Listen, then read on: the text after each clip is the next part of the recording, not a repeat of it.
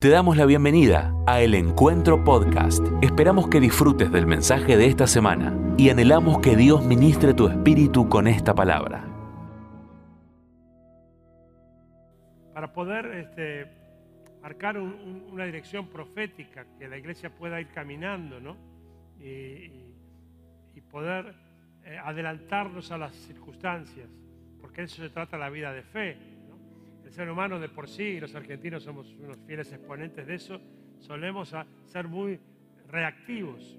Reaccionamos ante las circunstancias, algunos más rápido, otros menos, eh, reaccionamos ante las circunstancias, pero somos poco proactivos. Y la vida de fe justamente trata de eso, de poder ver en el mundo espiritual lo que va a acontecer más adelante en el mundo visible. Entonces, de eso se trata lo que quiero compartir esta mañana. Estamos hoy en nuestro segundo culto del día. Eh, tuvimos un culto tremendo, bien tempranito esta mañana, con unos poquitos, pero fue muy fuerte lo que pasó y anhelo que Dios me dé gracia nueva para compartir con ustedes ahora. ¿no? El título de esta charla se dice virtual versus presencial. Y si bien aplica para esto que, está pasando hoy, que algunos están acá presentes, están virtualmente, tiene una aplicación, por supuesto, con respecto a eso. No es el enfoque preciso de lo que quiero hablar esta mañana y ya se van a dar cuenta de qué se trata este título. Pero vamos a leer la Biblia, voy a saltear unos cuantos versículos, eh, si no los pueden seguir no se preocupen, pero sí les recomiendo. Vamos a empezar con Génesis 28, 11, pero les recomiendo después tranquilos en casa leer Génesis del 28 al 35. Ah, Ahí van a encontrar una riqueza tremenda para entender lo que Dios quiere decirnos en este tiempo y lo que yo entiendo proféticamente que Dios quiere decirle a la iglesia en este tiempo. Y la verdad que eh, siento en mi espíritu que esta es una palabra eh, no solamente para mí, no solamente para esta iglesia, sino para la iglesia en las naciones, porque creo que es algo que viene del espíritu para, para la iglesia en cualquier lugar donde se encuentre físicamente. Génesis 28, 11. Dice, cuando llegó a cierto lugar, se detuvo para pasar la noche, porque ya estaba anocheciendo. Tomó una piedra, la usó como almohada y se acostó a dormir en ese lugar. Allí soñó que había una escalinata apoyada en la tierra y cuyo extremo superior llegaba hasta el cielo. Por ella subían y bajaban los ángeles de Dios. Versículo 19. En aquel lugar había una ciudad que se llamaba Luz, pero Jacob le cambió el nombre y le puso Betel. Luego Jacob hizo esta promesa. Si Dios me acompaña y me protege en este viaje que estoy haciendo, y si me da alimento y ropa para vestirme, y si regreso sano y salvo a la casa de mi padre, entonces el Señor será mi Dios, y esta piedra que yo elegí como pilar será casa de Dios y de todo. Ahora capítulo 35, versículo 1, Génesis 35, 1. Dios le dijo a Jacob, ponte en marcha y vete a Betel, a vivir a Betel. Erige allí un altar al Dios que se te apareció cuando escapabas de tu hermano Esaú. Entonces Jacob dijo a su familia y a quienes lo acompañaban, desháganse de todos los dioses extraños que tengan con ustedes, purifíquense y cámbiense de ropa. Vámonos a Betel. Allí construiré un altar al Dios que me socorrió cuando estaba yo en peligro y que me ha acompañado en mi camino. Ahora versículos 6 y 7. Fue así como Jacob y quienes lo acompañaban llegaron a Luz, es decir, Betel, en la tierra de Canaán. Erigió un altar y llamó a ese lugar el Betel, porque allí se le había revelado Dios cuando escapaba de su hermano Esaú. Versículo 10. Con estas palabras, tu nombre es Jacob, pero ya no te llamarás así. De aquí en adelante te llamarás Israel. Y en efecto, ese fue el nombre que le puso. Luego Dios añadió, yo soy el Dios Todopoderoso. Sé fecundo y multiplícate. De ti nacerá una nación y una comunidad de naciones y habrá reyes entre tus vástagos. La tierra que les di a Abraham, a Isaac y a Isaac te la doy a ti y también a tus descendientes. Y Dios se alejó del lugar donde había hablado con Jacob. Jacob erigió una estela de piedra en el lugar donde Dios lo había hablado.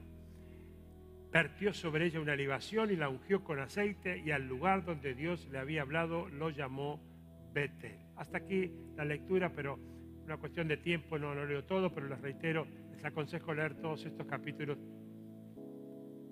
del 28 al 35 de Génesis. Pero ahí en el 35.1 que leímos recién, dice que Dios le dijo a Jacob, levántate, sube a Betel y quédate allí y levantá un altar ahí a Dios, que, al Dios que se te apareció cuando huías de tu hermano. dice que entonces Jacob eh, agarró a su familia y a todos los que estaban con él y les dijo, bueno, ok, miren, vamos a, ir a Betel. Volvemos a ese lugar. Así que eh, primero lo que le dice que es impactante es quitad los dioses ajenos que hay entre vosotros, limpiaos y cambien vuestros vestidos. Y yo quisiera decir algo esta mañana ya de comienzo. Yo creo que es imprescindible hoy, ahora, despejarse de los dioses con minúscula que rodean esta pandemia que estamos viviendo, esta crisis, y de la comodidad de la virtualidad. Ahora, ya, y no cuando se abra todo o parcialmente, porque estamos, percibo, mal acostumbrándonos a la pasividad espiritual. Y yo sé que es inevitable en cierto modo. Y doy gracias a Dios eh, por, por internet y por las redes. Nunca pensé que iba a dar gracias a Dios por las redes, pero es la verdad, ¿no?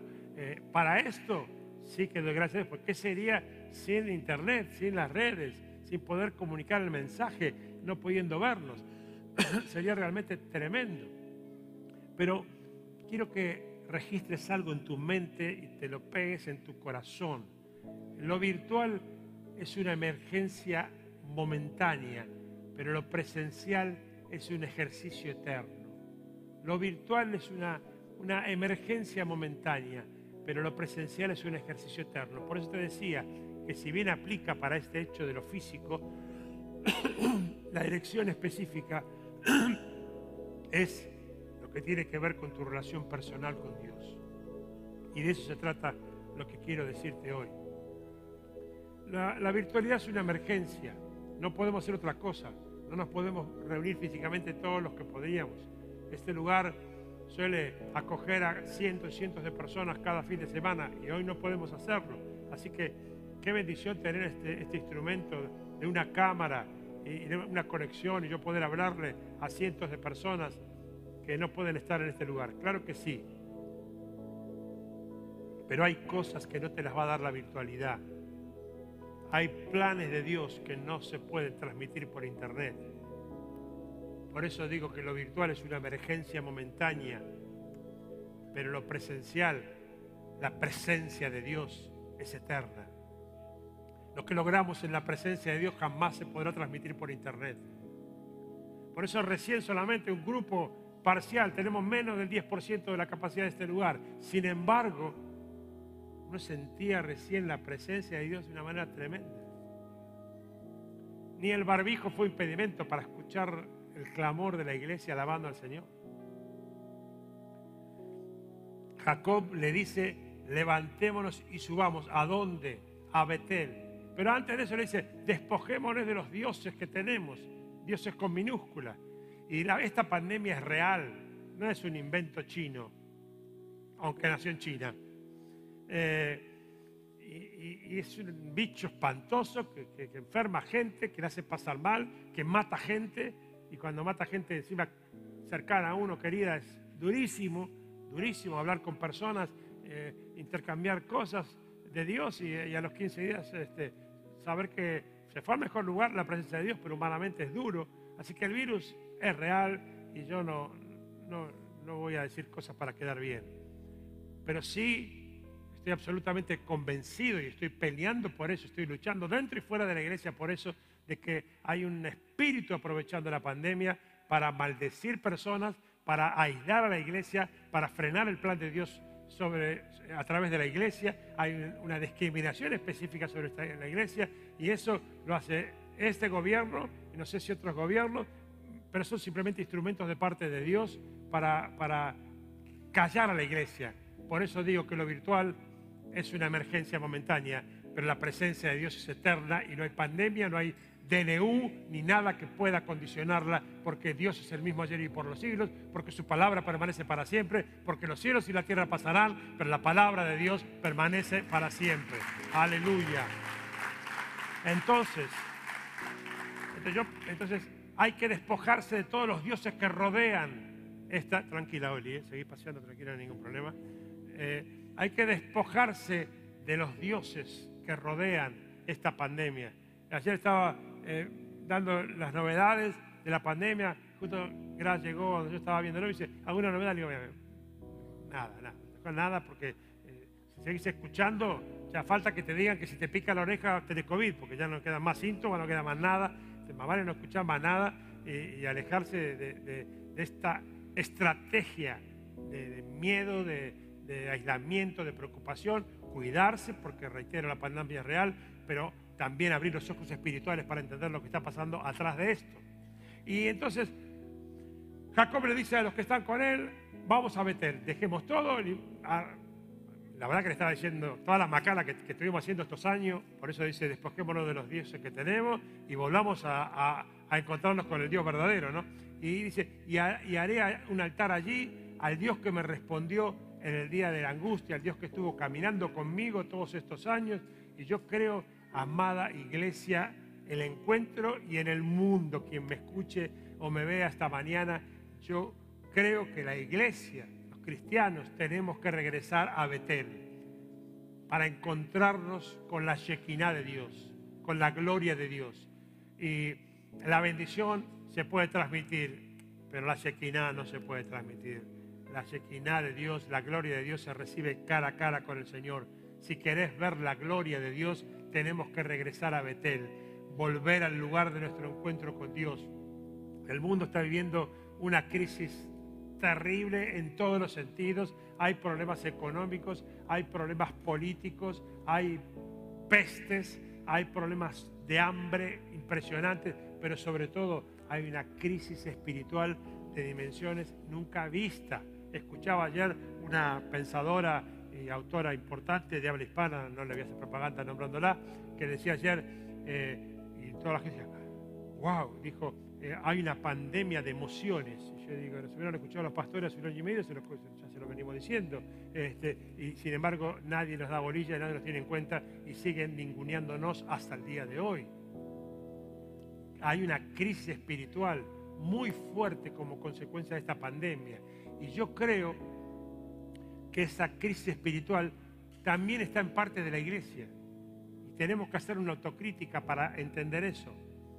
Yo percibo que hay muchas personas que han eh, llegado en su vida espiritual a un momento de sequía, a un momento de chatura, a un momento de, de no avanzar, como que se quedaron en un lugar fijo y no se mueven. Están ahí, gloria a Dios, pero no se mueven, porque no han sentido lo que anhelaban sentir o lo que han sentido alguna vez en su vida, en su relación con Dios.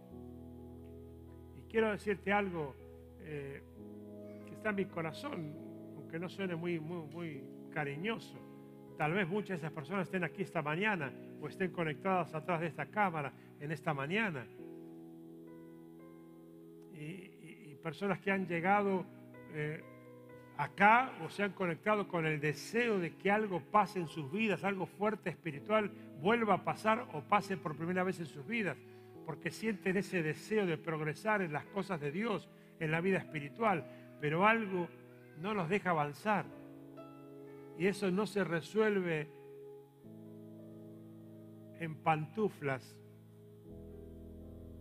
y con una camarita enfrente.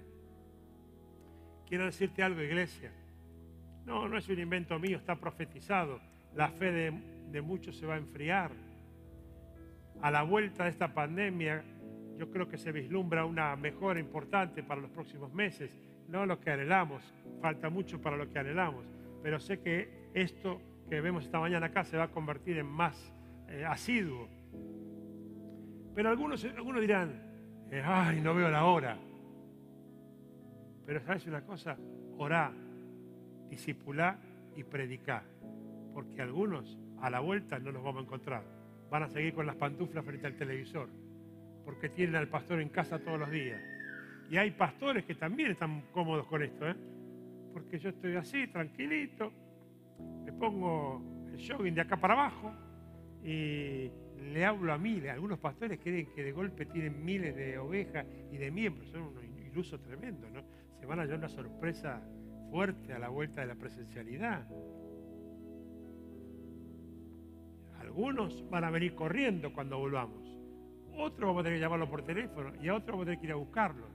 Y otros no lo vamos a encontrar. Hola. Jacob fue un hombre que, como cualquier ser humano, él tenía sentimientos, tenía deseos, tenía sueños. Y entre ellos él fue eh, inducido por su mamá a robarle la bendición a su hermano. Pastor eh, Lolo habló el miércoles sobre esto. Yo tenía otro mensaje preparado para hoy y estaba sentado ahí. Éramos, muy poquitos el miércoles porque no se podía. Y cuando escuché lo de Jacob, mientras él hablaba me venía esta revelación de esto de virtual o presencial. Eh, así que no voy a andar mucho en eso, pueden escuchar el mensaje del miércoles, pero, pero sí entender esto, ¿no? Todos conocemos la historia. Él engañó a su papá para robarle la bendición a su hermano, se disfrazó de su hermano, el papá estaba muy viejo, no veía, estaba ciego, y él recibió una bendición que no era para él, sino para su hermano, sin embargo Dios lo bendijo igual, porque era una ley espiritual, y, él no, y Dios no la va a alterar. El padre lo bendijo, y ¿qué pasó? Luego de eso el hermano se enfureció, se enojó con él por haberle robado la bendición y comenzó a perseguirlo y él se asustó y comenzó a huir, a escaparse porque le había robado la bendición al hermano y el hermano quería matarlo. Esa bendición robada era algo que no le pertenecía a él, pero Dios se la daba por gracia y por misericordia. Y yo creo que esto aplica a nosotros. Muchas veces nosotros vamos caminando en la vida con bendiciones robadas o prestadas, para que suene más, más suave. Eh, y a veces no las merecemos, pero por su misericordia Dios nos la da igual, ¿no? Y así también Jacob, que le robó la bendición a su hermano, él caminaba eh, con esa bendición que no le pertenecía, pero Dios tenía guardada para él una bendición especial que llevaba su nombre. Y quiero decirte algo, Dios tiene una bendición que lleva tu nombre. La bendición que Dios te dio, esa no es ni robada, ni copiada, ni prestada, y, no debe ser algo que, recibís simplemente porque alguien oró por vos alguna vez. Eh, eso debe fortalecer la bendición, pero la bendición no es virtual, es presencial. Dios te la da cara a cara. Dios quiere bendecirnos personalmente, ¿sabías? Y lamentablemente muchos se conforman con las bendiciones de otros eh, por contagio. Pero no funciona así, la Shekinah, la gloria no funciona así. Muchos eh, a veces es porque creen que no, tienen derecho a, tener acceso a ello y eso es eh, otra mentira, un error. Dios tiene una bendición asignada específica para cada uno de sus hijos. El nombre de Jacob, todos saben, eh, significa ladrón o suplantador. Y Jacob le había robado la bendición a su hermano y Dios lo bendijo por pura misericordia y amor. Jacob caminaba con una bendición que no era de él, que no era propia. Y él tuvo que regresar a ese Betel para encontrar su bendición, para encontrarse con la gloria de Dios preparada para él. Ahora, ¿qué es ese Betel, no? ¿Qué es un Betel? Esa palabra Betel significa casa de Dios. Es un lugar que, como leímos allí eh, recién en el capítulo 28, cuando Jacob estaba huyendo de, su hermano Esaú, él dice que se cansó y se quedó dormido y allí Dios le habló por medio de un sueño, dice que le enseñó una escalera que unía el cielo con la tierra y luego Dios le hizo una promesa, eh, le hizo una promesa que dice, yo estaré contigo, tú no estarás solo, yo seré tu Dios, yo te voy a bendecir, yo te voy a levantar, yo te voy a sanar, yo tengo algo especial para vos. Jacob estaba huyendo. Y dice que estaba cansado, ¿no? Y Dios me hablaba del cansancio de esta pandemia también, ¿no? Este año y medio que se sigue estirando, ¿no? Es cansador. Yo tengo cansancio personal. Este, y, y me maravillo de lo que Dios hace, ¿no? Porque Dios me tiene que dar gracia para bancar mi cansancio y para bendecirte, para que banques el tuyo. y eso solamente puede ser hecho por gracia. Pero podemos sentirnos identificados en este año y medio o en las cosas de la vida que te tocaron vivir con Jacob. Y cuántas veces estamos huyendo por las circunstancias. Pero es ahí, ¿no? Yo creo que es ahí en nuestra desesperación, en nuestros días de mayor angustia, en el momento que viste que parece que, que ya no das más, que no hay salida. Ahí de repente es cuando Dios aparece y cuando Dios nos habla. Y es probable que Dios en su misericordia te hable a través de este mensaje hoy acá, o a través de este mensaje y atrás de la cámara. Pero nada se va a comparar con la voz de Dios a tu oído. Yo, si algo tengo que decir que celebro este tiempo de crisis, o que parece una incoherencia, es que se acabaron los protagonismos de los seres humanos, de los grandes ungidos humanos. Por más que algunos tratan de dar la vuelta así para decir, no, no, sí, porque en el 84, en el 97, en el 2004, aquel dijo esto que debía... Esta no se la esperaba nadie, salvo Dios. Y porque Dios quería ser el único protagonista de este tiempo. Y en ese aspecto yo digo, ah, gracias Señor por esta crisis, porque se acabaron todos los protagonismos humanos y el único protagonismo es el Rey de Reyes y el Señor de los señores. Alguien diga amén acá. Aleluya.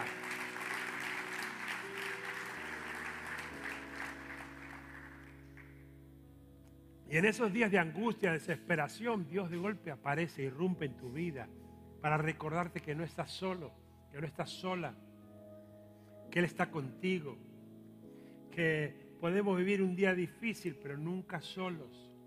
Y Jacob tuvo esa gran visión, ¿no? Un gran sueño, vio la escalera, vio los ángeles y luego eh, este sueño tremendo, pero me, me impacta que dice cuando se despertó de su sueño, dijo, ciertamente Jehová está en este lugar y no lo sabía. ¿Cuántas veces Jehová está en este lugar y no lo sabemos? ¿Vos sabés que Jehová está en este lugar hoy, acá ahora, esta mañana? Porque a veces el acostumbramiento hace que nos olvidemos de eso, ¿no? Pero cuando podés ir a la casa de Dios, cuando no puedes venir, y hoy un domingo como este, un grupito vino, dice, wow. No sentí así, qué bien se siente estar en esta casa. Qué bien se siente estar en la casa de Dios. Hasta con barbijo. Muchas veces Dios está en la situación que estamos atravesando y no nos damos cuenta que Él está ahí. Tal vez por nuestra manera de pensar o de sentir las cosas o decir yo pienso de esta manera, yo creo que de esta manera. Pero este es un tiempo donde debemos dejar de actuar por lo que uno siente o lo que piensa o lo que a mí me parece, sino que es un tiempo para, caminar por fe y para creer en las promesas que Dios ha hecho a nuestra vida, que no están condicionadas a un tiempo de crisis como este. Dios lo dijo, Dios lo hará. Dios lo dijo, yo lo creo, lo recibo y Dios me va a levantar porque Él tiene planes de bendición, de bienestar para mi vida. Él dijo que mi vida iría de gloria en gloria, no de fracaso en fracaso, el día que iría de victoria en victoria. Él dijo que yo no soy cola, soy cabeza, alabado sea el Señor. Y Dios lo va a hacer otra vez. Y Jacob tuvo que hacer una confesión. Dice, tuve miedo y dije, cuán terrible es este lugar. Porque vos puedes estar conectado ahí, esta palabra yo declaro que va a llegar ahí, va a llegar y te va a bendecir y va a cumplir el propósito por el cual Dios me la dio. Pero cuando vos estás postrado en el altar diciendo, Señor, te necesito, y en medio tal vez de un sollozo o de un pensamiento que no tiene respuesta, escuchás la voz de Dios que dice, yo te amo, hijo. Yo te amo, hija. Y no te va a pasar nada.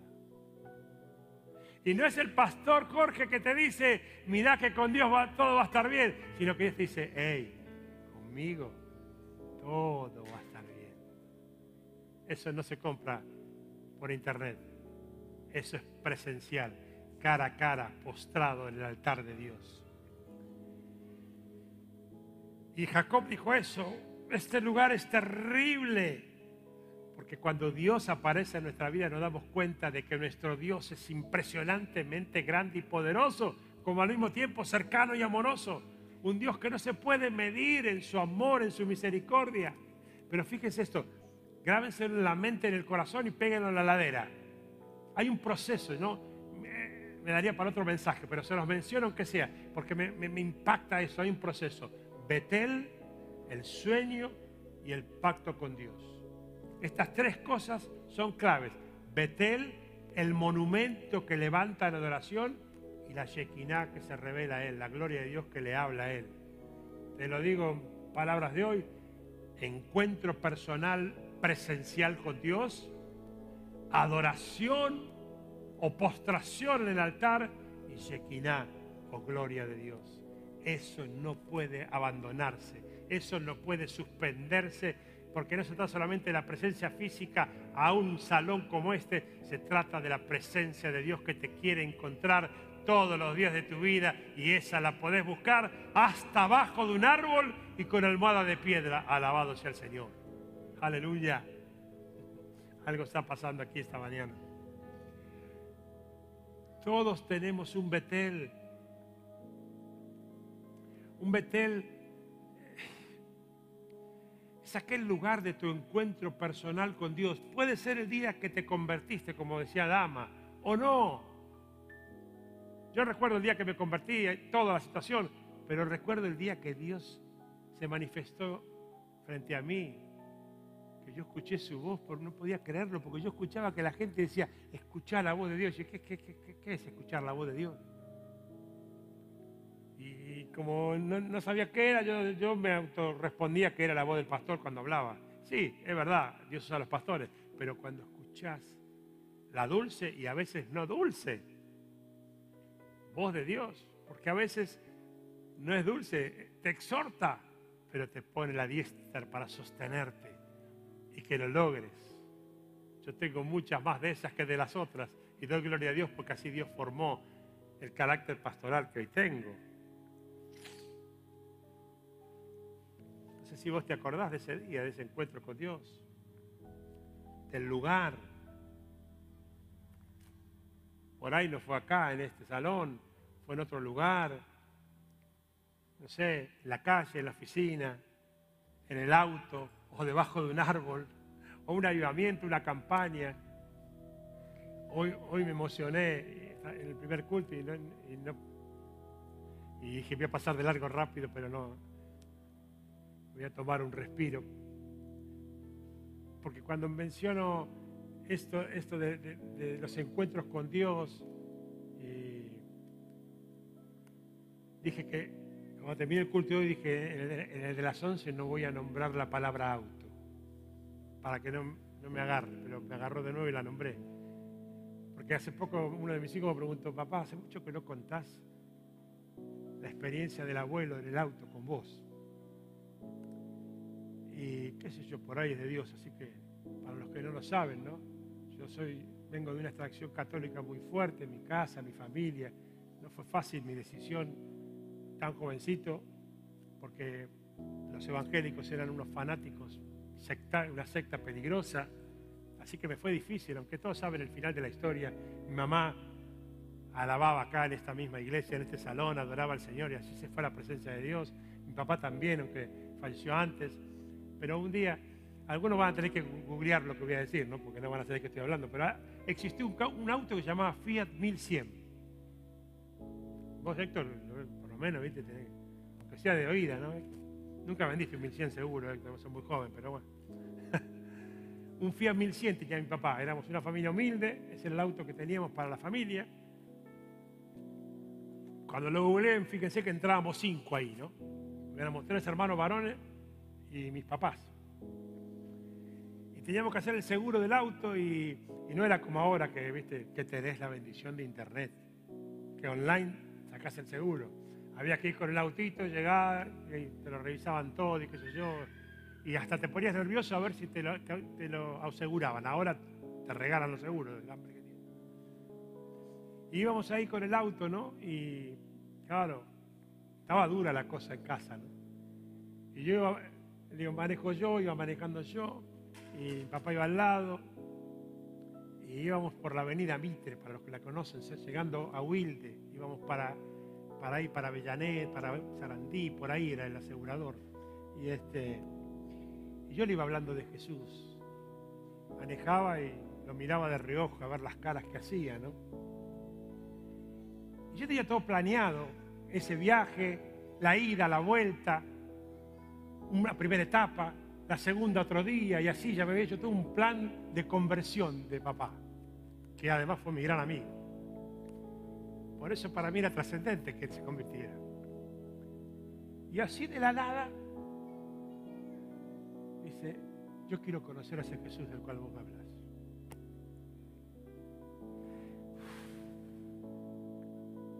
Tiré el fío a mi a la banquina en el instante y le conté la historia de Jesús. Y él aceptó a Jesús ese día. Ese también fue un día su encuentro con Dios fue el encuentro con Dios también para mí, porque me di cuenta que el poder de Dios podía atravesar cualquier circunstancia. Yo no sé cuáles fueron tus experiencias, pero ese es tu Betel. Ese es tu Betel. Y esos Betel no se consiguen por internet. Consiguen cara a cara con el Señor. Y esta crisis, esta pandemia, esta cuarentena quiere atentar contra eso, pero hoy, esta mañana, es el día de regresar a Betel.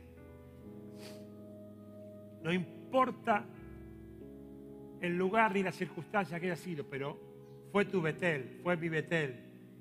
Y ese Betel fue el encuentro que tuvimos con Dios, donde Dios salió a nuestro encuentro de maneras distintas, pero siempre de manera personal. Vuelvo al mensaje, Jacob se cansó, tuvo un sueño. Y Dios se le apareció, la presencia de Dios dice que fue tan fuerte que él reconoció que aquel lugar era un lugar terrible, era tremendo. Y ahí hizo un altar y tomó una piedra, dice que la ungió y la dejó como un monumento, como una señal y dijo, aquí este lugar se llamará Betel, casa de Dios, porque Dios me ha hablado, yo lo he escuchado y he comenzado a caminar con la bendición de Dios. Ahora, él caminaba con una bendición robada que no le pertenecía. ¿A cuántos nos ha salvado el Señor por gracia? A todos. ¿Cuántos de nosotros eh, no merecemos, si acaso tal vez estar acá por ahí? Pero Dios nos alcanzó su misericordia y ahora, bien, como dice la palabra, por gracia somos salvos.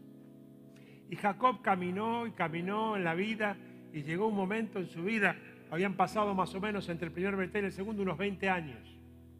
Y en esos 20 años Jacob, muy humano como nosotros, metió la pata, se metió en líos, en problemas, tuvo problemas económicos, tuvo problemas familiares, tuvo problemas con sus hijos, tuvo problemas con las mujeres, tuvo problemas con, con su ganado, con las posesiones. Y llega un momento en su vida que Dios le habla otra vez.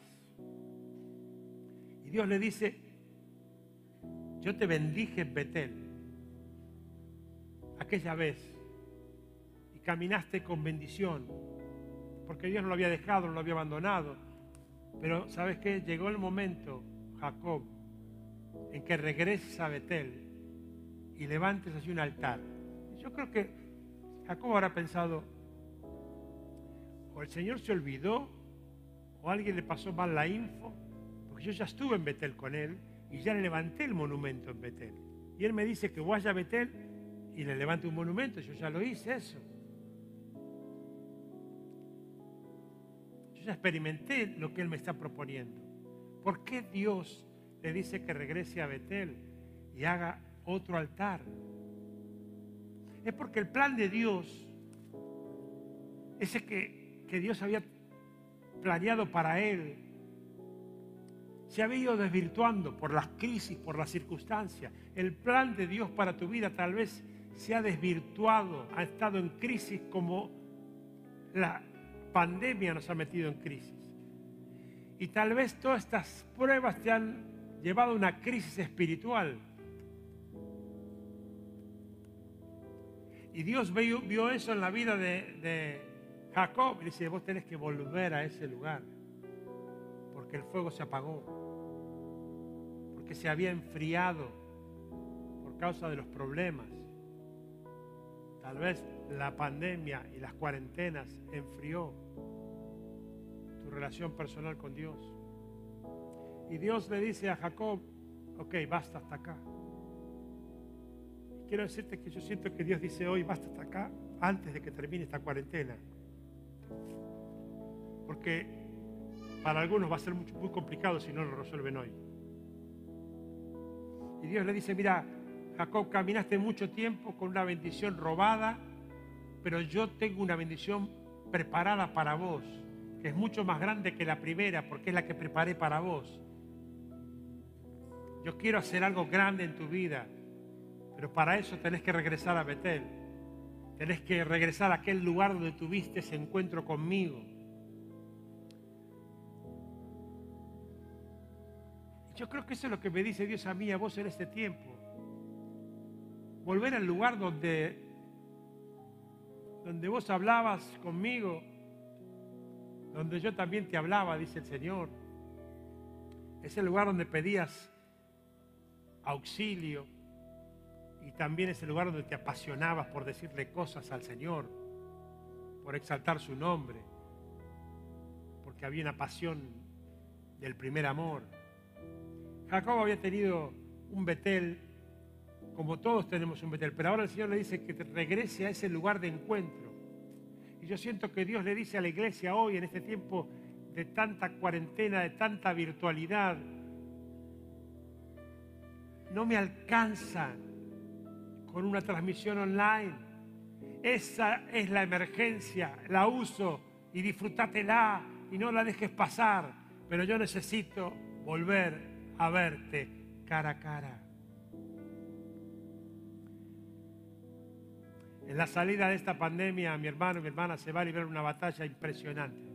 Acordate lo que te digo. Entre lo online y lo espiritual. Ese era otro de los títulos que tenía para este mensaje. Entre lo virtual y lo presencial. Ahí sí va a tener que ver con esta presencia física en los edificios, de las iglesias. Asegúrate de estar del lado de los ganadores no des nada por sentado, porque a muchos les va a costar. Hay que entrenarnos para la eternidad. En el cielo, el Padre no va a transmitir online. Jesucristo reinará en gloria presente. Y todo ojo le verá tener un encuentro íntimo con Dios, como los que tenías antes o los que nunca tuviste. Decir, Señor, necesito que me, examine, decime lo que estoy haciendo mal para corregirlo, decime lo que estoy haciendo bien para reforzarlo. Necesito un encuentro sobrenatural, no de lo que conozco, no de lo que la gente me pueda decir, sino lo que la gente no puede entender y es lo que vos tenés preparado para mi vida. Y dice que Jacob le dice a su familia, levántese, nos vamos a Betel. Pero como te decía antes, dice, pero antes de ir a Betel, despójense, límpiense de los dioses ajenos, limpiate de toda esta maquinaria diabólica que rodea esta pandemia.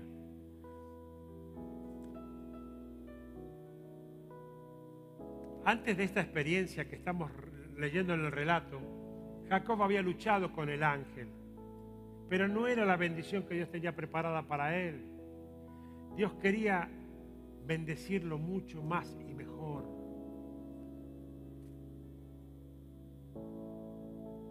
Dios quiere, a ver si puedo mirarlos y a lo lejos a todos. Dios quiere bendecirte más quédate con el barbijo y quédate sentado, pero puedes mirar a alguien y decirle, Dios quiere bendecirte más y mejor. Dale, hacele con el dedo así que se va a dar cuenta por lo menos. Dios quiere bendecirte más y mejor, como a Él. Dios dice, yo sé que estás pasando por muchas cosas, pero como a Jacob, Dios le dice, regresa a Betel porque yo tengo algo preparado para vos. Jacob, levántate y regresa a Betel. Y la obediencia de Jacob le produce una tremenda bendición en su vida, cambia la historia de Jacob. ¿Por qué? Porque entendió la necesidad de volver a ese primer encuentro con Dios. Ahí donde Dios me habló por primera vez, yo quiero tener otra vez un encuentro de esa naturaleza con Dios, que no me la da la transmisión online. Yo quiero sentir su presencia, quiero sentirla. Yo quiero sentir su amor, yo quiero sentir su poder, yo quiero sentir su Espíritu Santo. Yo sé que Dios hace esos milagros a veces por internet y tal vez lo está haciendo esta mañana, pero no es ese el ejercicio cotidiano que Dios preparó para nosotros. Es la emergencia temporal pero lo presencial es eterno. ¿Estás listo? ¿Estás lista para regresar a Betel Jacob lo hizo. Y el Señor le habló una vez más. Versículo 7 del 35. Y dice que, que, llegó a Jacob a Luz o Betel, que está en tierra de Canaán. Esta es Betel. Y él y todo su pueblo con él estaba y edificó un altar y llamó a aquel lugar el Betel. Ya no solo Betel, ya no solo casa de Dios, sino que ahora él reconoció que era Dios el propietario de esa casa, el dueño de esa casa, el que le había dado otra oportunidad de estar en su presencia. Mi hermano, mi hermana, Dios es Dios de oportunidades y esta mañana te está llamando a regresar a Betel y te da la oportunidad de volver a encontrarse con Él. Jacob hizo esto, levantó el altar, obedeció, regresó con su familia a aquel lugar donde había tenido su encuentro con Dios, edificó ese altar y lo bendijo. Otra vez vemos ese monumento, esa señal, y luego otra vez se le aparece Dios a Jacob y se le apareció otra vez, dice el versículo 9 que leímos, apareció otra vez Dios a Jacob cuando había vuelto de Padán Arán a Canaán y lo bendijo. Wow. Quiero terminar esta mañana para que nos quede tiempo de adoración, hablándote de la Shekinah de Dios, de la gloria de Dios. Esa que es gratis, por gracia, pero se consigue cara a cara con el Señor, en la presencia de Dios, donde dice, Dios, yo te amo por encima de lo que sos. Wow. El pastor no te lo va a decir. No lo espere ni por online ni acá. ¿eh? No, no, no, no, no, no, Pero Dios, yo te amo por encima de lo que sos. Esa canción que dice, en tu presencia en plenitud de gozo. Así que lo cantemos. ¿eh?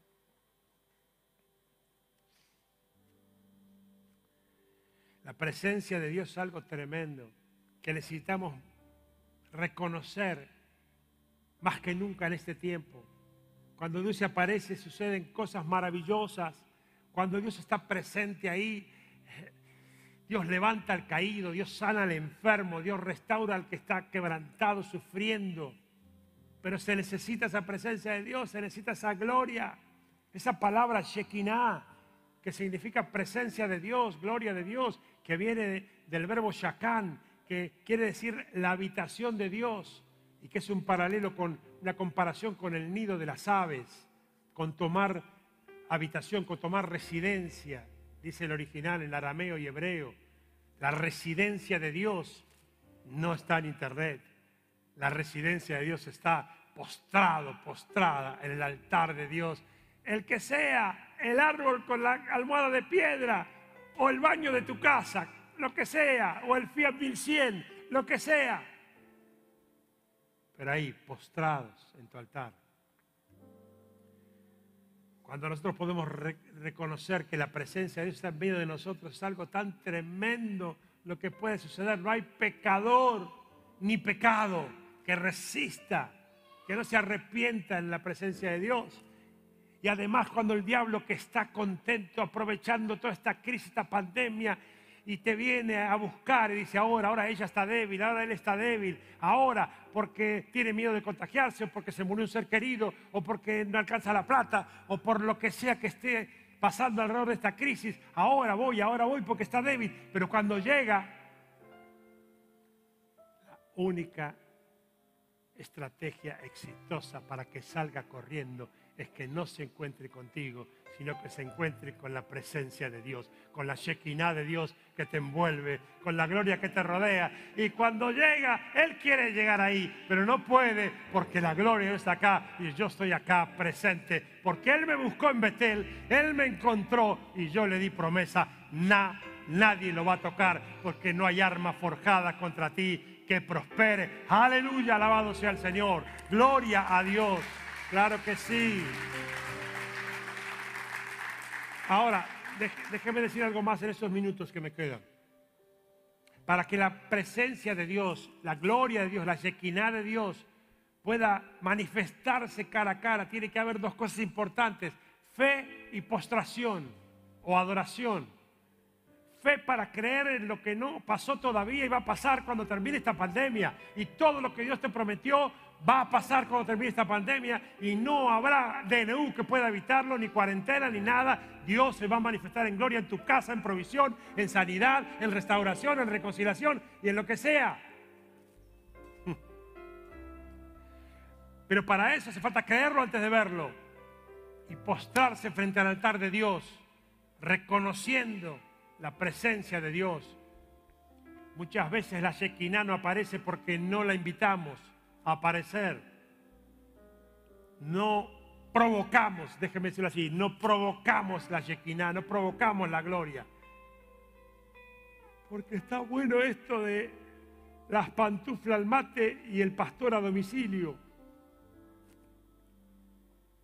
Hay que invitar la presencia de Dios cara a cara. A veces tenemos tantos proyectos, tantas buenas ideas de iglesia, pero falta Jesús. Podemos tener grandes cultos impactantes, pero si no está la presencia de Dios, se van a, la vuelta de la esquina, desaparecen. Jacob había tenido un problema grande con su hermano, pero él en un momento se paró, descansó, Dios le habló, creyó y recibió las promesas y enseguida levantó un monumento, una adoración, puso una piedra, la bañó con aceite, dice, y ese lugar se llamará el Betel casa de Dios, muchas veces el diablo nos quiere robar esos encuentros. ¿Por qué? Porque no tenemos la capacidad de dar marcha atrás a los errores y regresar al encuentro con Dios, regresar a Betel. Dale gloria a Dios esta mañana, al Dios de oportunidades que te permite regresar a Betel.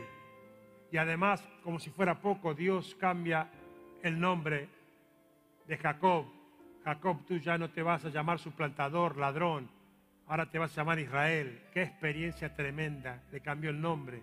Algunos necesitan que Dios les cambie el nombre. Fracasada, fracasado, violada, violado, maltratado, maltratada, maldecido, maldecida. Dios no te llama así. Dios te llama hija, hijo, redimido, redimida, restaurada, restaurado, salvada, salvado, perdonado, perdonada. Dios te va a cambiar el nombre esta mañana si hace falta Wow. Porque cuando estamos en Cristo, las cosas viejas pasaron, todas son hechas nuevas. Aleluya. Yo siento que este mensaje no es para unos pocos, es para toda la iglesia, para esta iglesia y para la iglesia en las naciones. La iglesia de todo el mundo necesita dejar los shows espirituales de internet, los showman que damos espirituales mensajes espirituales por internet y todos nos postremos buscando la presencia de Dios, la Shekinah de Dios, regresando a nuestro Betel. Y ahí Dios va a intervenir y va a parar toda maldición y va a convertir todo en bendición, porque Dios está buscando verdaderos adoradores en espíritu y en verdad. Y esos adoradores hace falta que lo adoren. No es ninguna genialidad, es palabra de Dios, aleluya. Hay que regresar a las raíces, a Betel.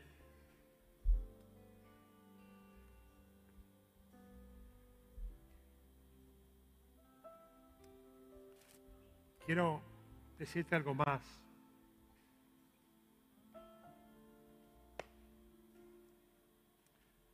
Dios nunca pierde, ni empata, siempre gana.